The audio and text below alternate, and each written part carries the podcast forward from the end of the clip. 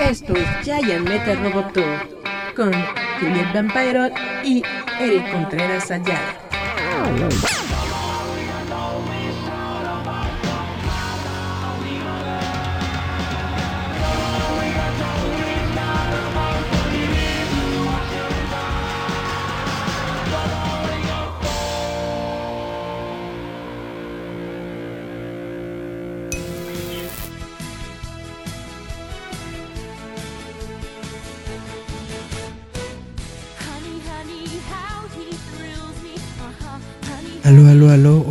¿Cómo están? Esto es Giant Metal Roboto, espero que se les esté pasando bien, espero que estemos todos bien en sus casitas, en donde quiera que se encuentren.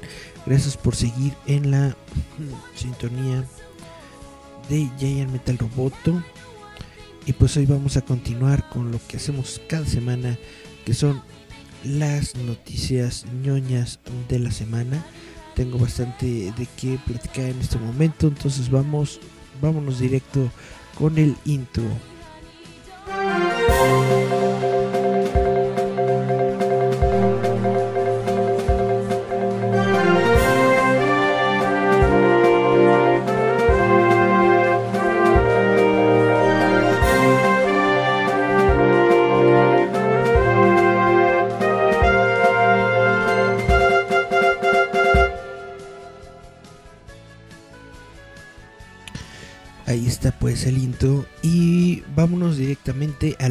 Chisme porque desafortunadamente este chisme está ahorita en boga y es prácticamente de lo que todo el mundo está hablando y es de el arresto de Ezra Miller.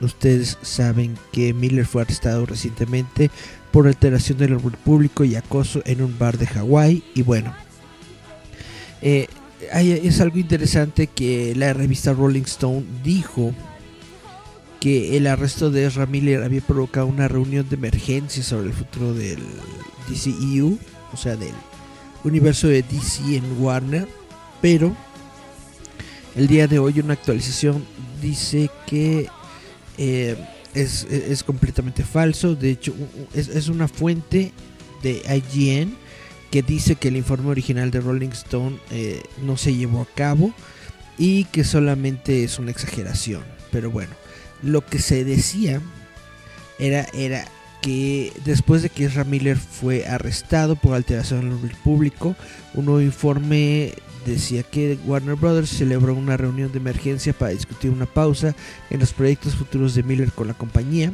Esto fue según el, la revista Rolling Stone, que decía que los ejecutivos de Warner Bros. y DC celebraron una reunión de emergencia el 30 de marzo para discutir el futuro de Miller en el estudio. Si bien no parece que se haya formalizado una decisión, la fuente dice que el consenso es hacer una pausa en cualquier proyecto futuro que involucre a Miller, incluir a las posibles apariciones en el DC Cinematic Universe. Eh, obviamente bueno, ya uno no sabe quién creer. Se supone que dice allí que todo esto es falso, que es una exageración, que nunca se ha realizado ningún tipo de, junta de este estilo. Y yo digo que no, no debe por qué haberla. Digo, si la tipa esta, ¿cómo se llama? Bueno, la de Aquaman, está en problemas legales mucho más fuertes y ahí está su película y todo, pues no veo por qué metan a, a Ezra Miller en esto. Pero quién sabe, ¿no? Uno nunca sabe. Y lo que mejor le podría, en, mi opinión personal, lo que mejor podría hacer Warner es deshacerse de Ezra Miller. Nunca fue un buen Barry Allen, en mi opinión y volver a poner a Grant Gustin, este chavo que está en la serie de televisión de, The Flash, es muy buen actor, es muy buena, eh, eh, es muy bueno en su papel haciendo la de Barry Allen, no sé por qué, si ya tiene ahí un excelente Barry Allen, ¿por qué no lo utilizan? No lo sé, simplemente no, no, no lo entiendo, tal vez eh, conseguir un actor más taquillero, etcétera, etcétera, pero bueno. Em, como ustedes saben, Miller está listo para repetir su papel como Barry Allen en la película de The Flash, que se estrenará el 23 de junio del 2023. Esa película está coprotagonizada por el exalumno de Snyder, eh, Ben Affleck, como Batman, así como por Michael Keaton, quien regresará como Batman, y Sasha, Sasha Cale como Supergirl. Bueno, eh, en noticias más, eh, más bonitas y más chidas, resulta que durante esta semana ha comenzado la gira de medios de Sam Raimi para la película de... Eh, eh,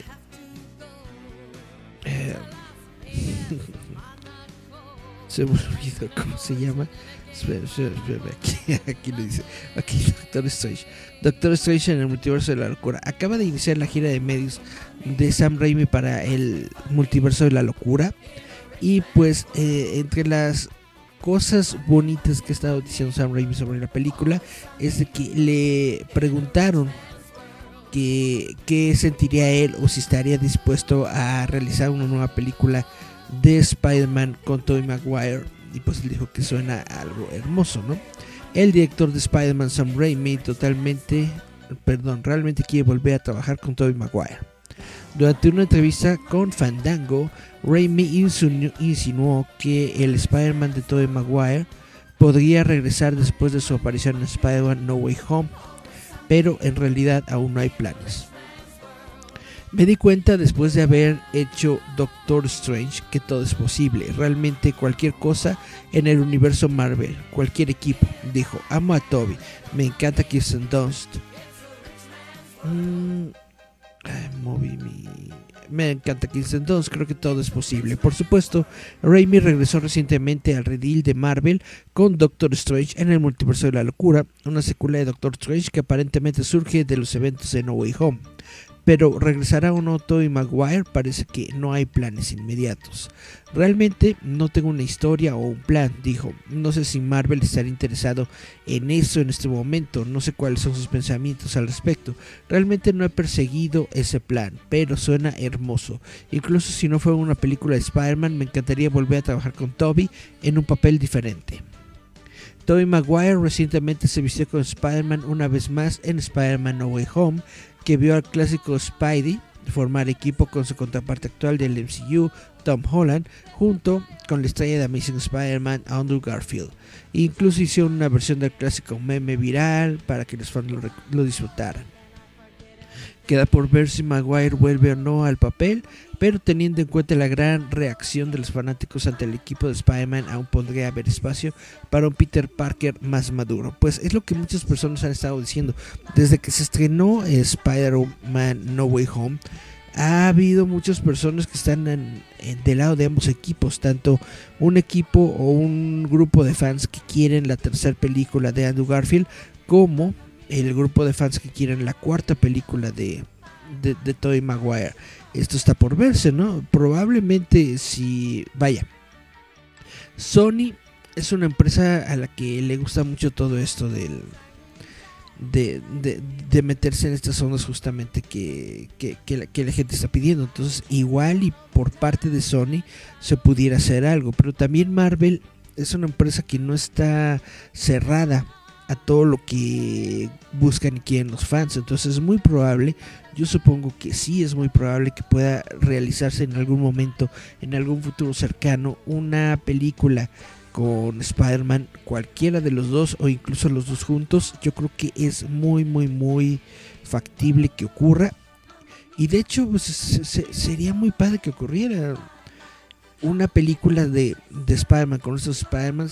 Es lo que a mí en lo personal me gustaría mucho ver. Estaría genial. Y bueno, continuando con Sam Raimi y su gira del Doctor Strange, eh, le preguntaron que quién era más fuerte, si Doctor Strange o la Bruja Escarlata. Y en una entrevista con Fandango, la entrevista yo supongo, se le preguntó a Raimi quién consideraría que era más fuerte de los dos magos, Doctor Strange o Wanda Maximoff. Consideró las habilidades y talentos de cada personaje antes de admitir que podría haber diferentes escenarios en los que uno triunfaría sobre el otro, dependiendo de qué versión de sí mismo esté presente. Esa es una pregunta que he estado haciendo a los niños en el patio de recreo desde tercer grado.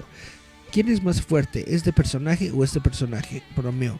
Creo que la magia de Wanda, de la tradición de Marvel, es más poderosa que la que casi cualquier otro superhéroe de esta de esa línea, pero el Doctor Strange tiene el conocimiento de las artes místicas que Wanda no tiene y cuenta con la ayuda de Kamash, Kamartag. Si tuvieras que enfrentarlos entre sí, diferentes versiones alteradas de sí mismos, dijo Raimi, contemplando su respuesta. Podría haber un Doctor Strange por ahí que sea más poderoso que nuestra Wanda, o podría haber una Wanda por ahí que sea más poderosa que nuestra Wanda de aquí. Entonces, debido a estas versiones alteradas, todo es una mezcla de posibilidades. Es posible que veamos uno de estos escenarios o incluso ambos en la pantalla grande en Doctor Strange en el multiverso de la locura, ya que el hechicero titular de la secuela está listo para atravesar las realidades alternativas, alucinantes y peligrosas del multiverso para enfrentarse a un nuevo y misterioso adversario. Empuja los límites del multiverso más lejos que nunca. Con el multiverso abierto de par en par, es probable que Strange se encuentre con varios villanos a lo largo de sus viajes multiversales, pero nadie está seguro de quién será el antagonista principal de la película. Cuando se le preguntó a Raimi quién consideraba que era el villano principal de la lista de villanos del multiverso de la locura, admitió que varios personajes podrían encajar en esa categoría. Hay iteraciones de nuestros personajes en todo el multiverso, explicó Raimi antes de adelantar algunas de las posibilidades que podrían verse en la secuela. Entonces, si tuviera que decirlo, realmente se supone que no debo responder esa pregunta, pero podría estar diciendo eh, Strange, Strange alterado. Lo mismo con Wanda y Mordo, pero diría en diferentes momentos todo lo anterior. Es decir, se refiere justamente a la, versión, a la versión oscura de Doctor Strange. Ese es el que se están refiriendo aquí como Strange alterado. Eh, probablemente, probablemente él será el, villano que lo más factible o a lo que todo apunta es que podamos ver a Khan en esta película como el villano detrás de, de todo, ¿no? Exactamente igual que como en las películas anteriores de la fase 1 pudimos ver que el villano detrás de todo era Thanos más o menos una onda así, ¿no? El villano detrás de todo se supone que podría ser Khan. Khan, el conquistador.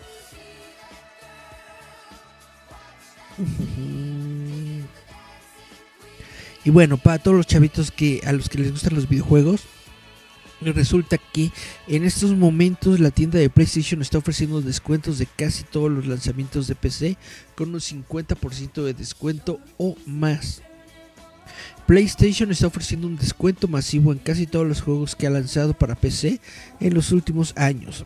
Sony ha ido trayendo lentamente más de sus exclusivas de PlayStation a las plataformas de PC. Ahora, por primera vez en mucho tiempo, PlayStation Studios está realizando una venta que reduce la mayoría de estos lanzamientos en un 50% o más. En total, PlayStation ha marcado cuatro juegos principales para PC hasta el 17 de abril. Estos juegos incluyen Days Gone, Horizon Hero Dawn, eh, Helldivers, Dive Harder Edition y Predator Hunting Grounds.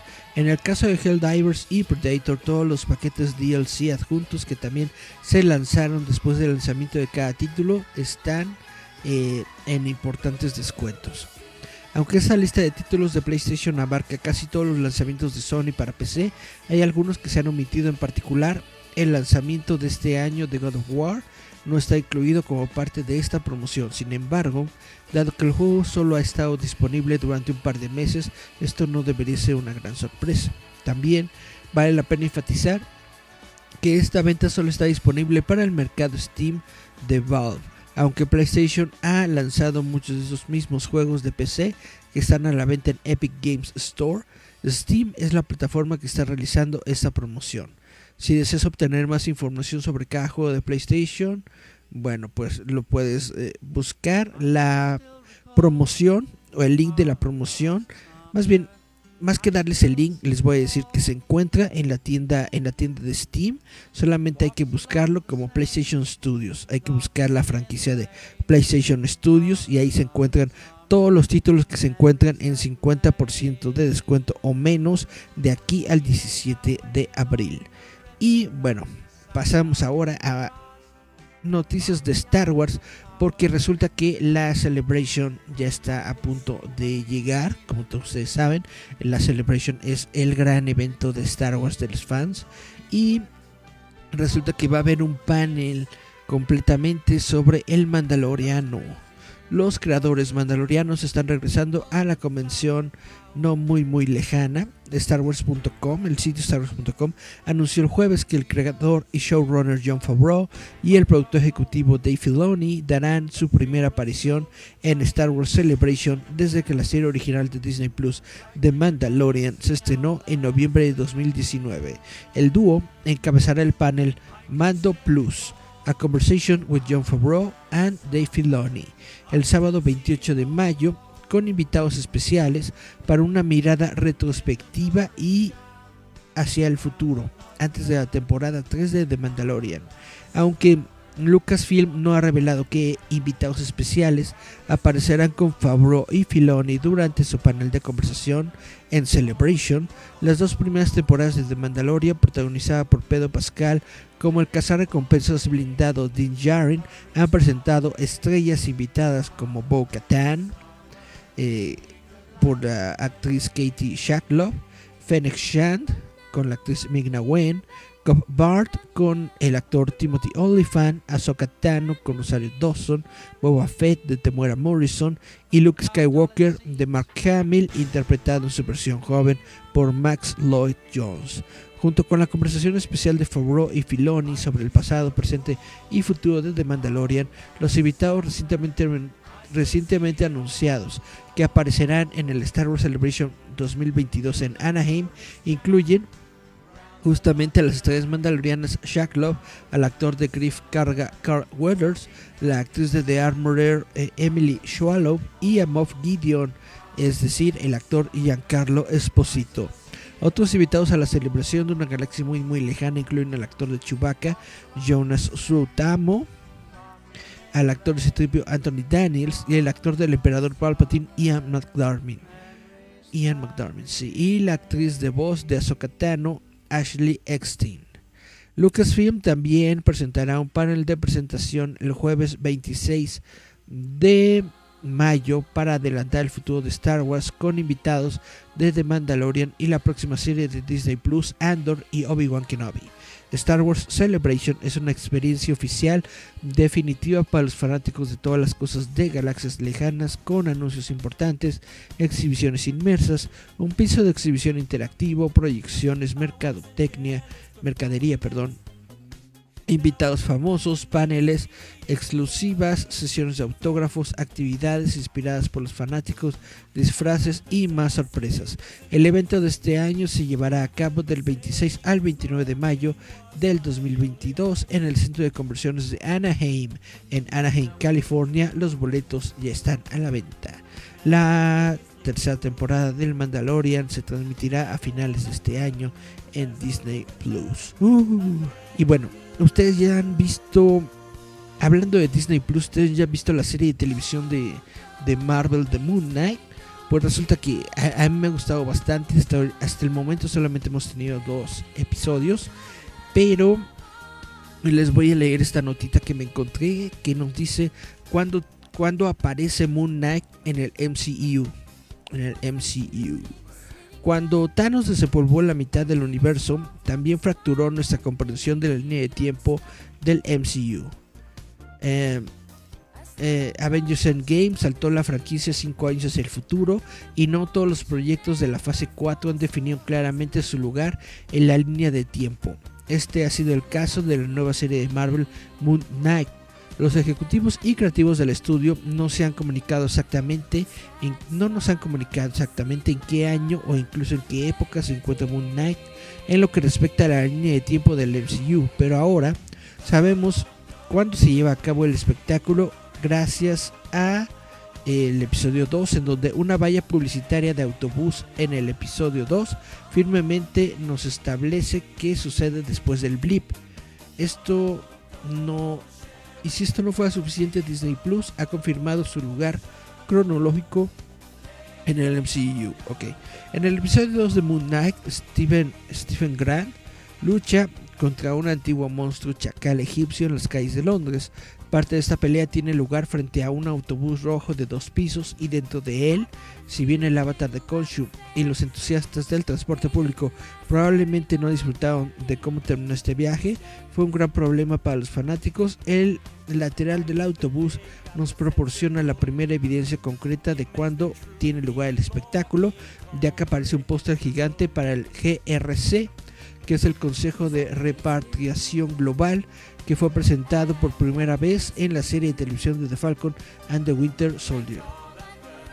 Los gobiernos del mundo del MCU crearon el GRC en el año 2023, después de que Hulk trajera a todos los eh, habitantes de regreso para ayudar a reubicar a aquellos que habían regresado del SNAP, pero se encontraban sin casas y trabajos. Como aprendieron Sam Wilson y Bucky Barnes, no todos aprobaron los métodos del GRC, los Flag Smashers buscaron destruirlo, redistribuir sus recursos y mantener un mundo sin fronteras. Todos murieron en esa búsqueda, pero el nuevo Capitán América dio un discurso conmovedor en la televisión en vivo al planeta sobre por qué el GRC necesitaba ser mejor. Este cartel podría ser antiguo o estar desactualizado, sin embargo, su eslogan Reunirte con tu media naranja sugiere que es nuevo. El eslogan original de GRC, introducido en Falcon and the Winter Soldier, decía reiniciar, restaurar, reconstruir. De todos modos, su presencia aquí significa que lo más temprano que Moonlight puede tener lugar en el MCU es en el año 2023. Ahora, ¿qué es lo último? Spider-Man No Way Home termina en diciembre de 2024, que es poco antes de los eventos de Hawkeye. Esta serie de Hawkeye concluye su historia el 25 de diciembre del 2024. Hasta ahora estos son los dos eventos más recientes del MCU. Y en la nueva línea de tiempo que aparece en Disney Plus, se ha confirmado eh, que Moonlight claramente tiene lugar después, ya que aparece hasta el final de toda la línea de tiempo. Y pues eso es lo que tenemos hasta el momento sobre la línea de tiempo de, del MCU con esta serie de Moon Knight. Exactamente en qué lugar lo vamos a ver, no creo que nos los vayan a decir, pero de todos modos, obviamente todo esto ocurre después del blip, después del chasquido. Y veremos sus repercusiones si es que ocurre algún equipo, algún tipo de equipo o algo en las películas. Sería genial en el futuro por lo pronto, pues vamos a tener que ver qué nos depara el MCU en la película de Doctor Strange.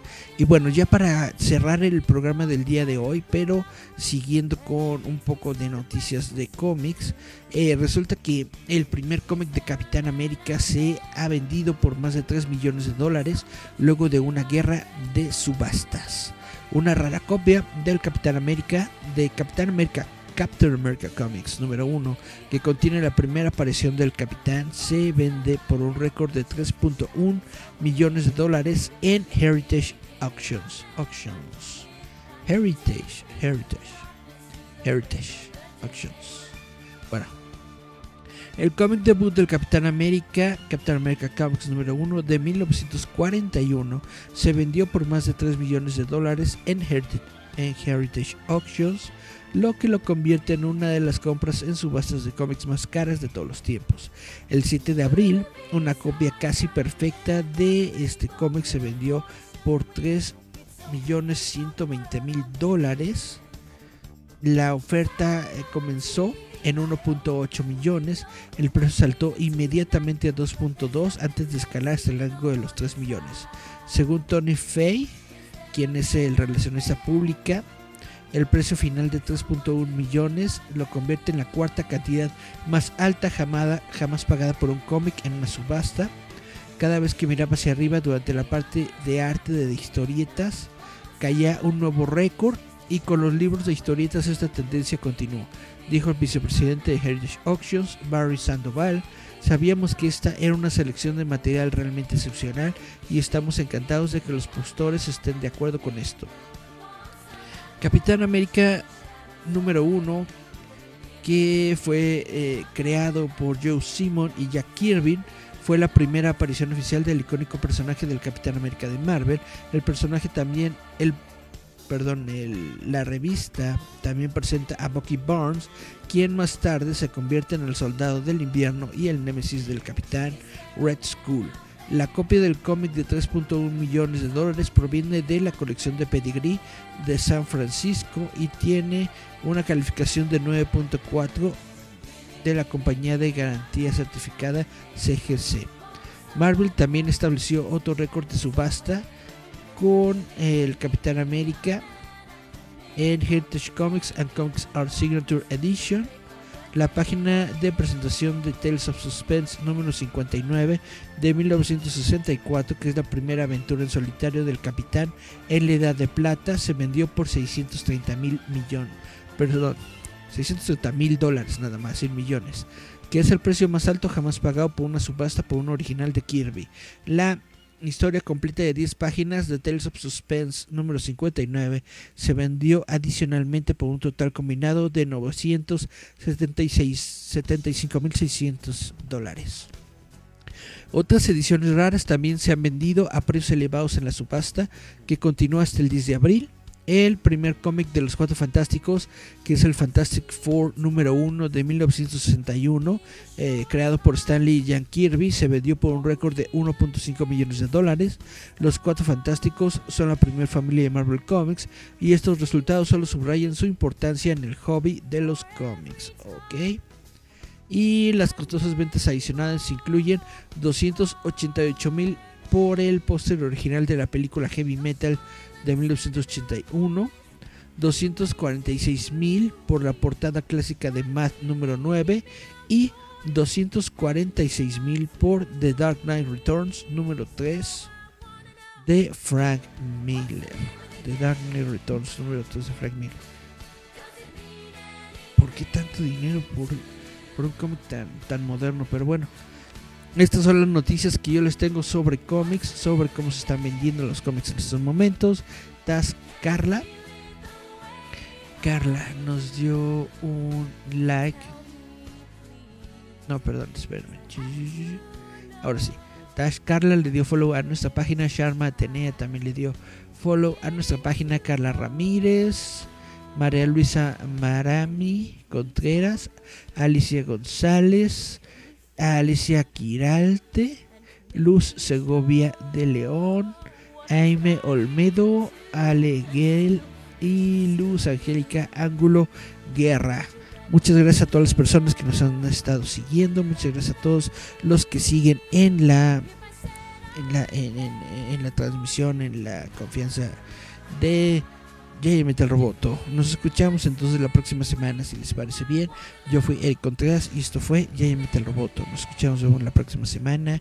Eh, a, ver si tengo invitados para la próxima semana. Chau, chau, chau, chau, chau.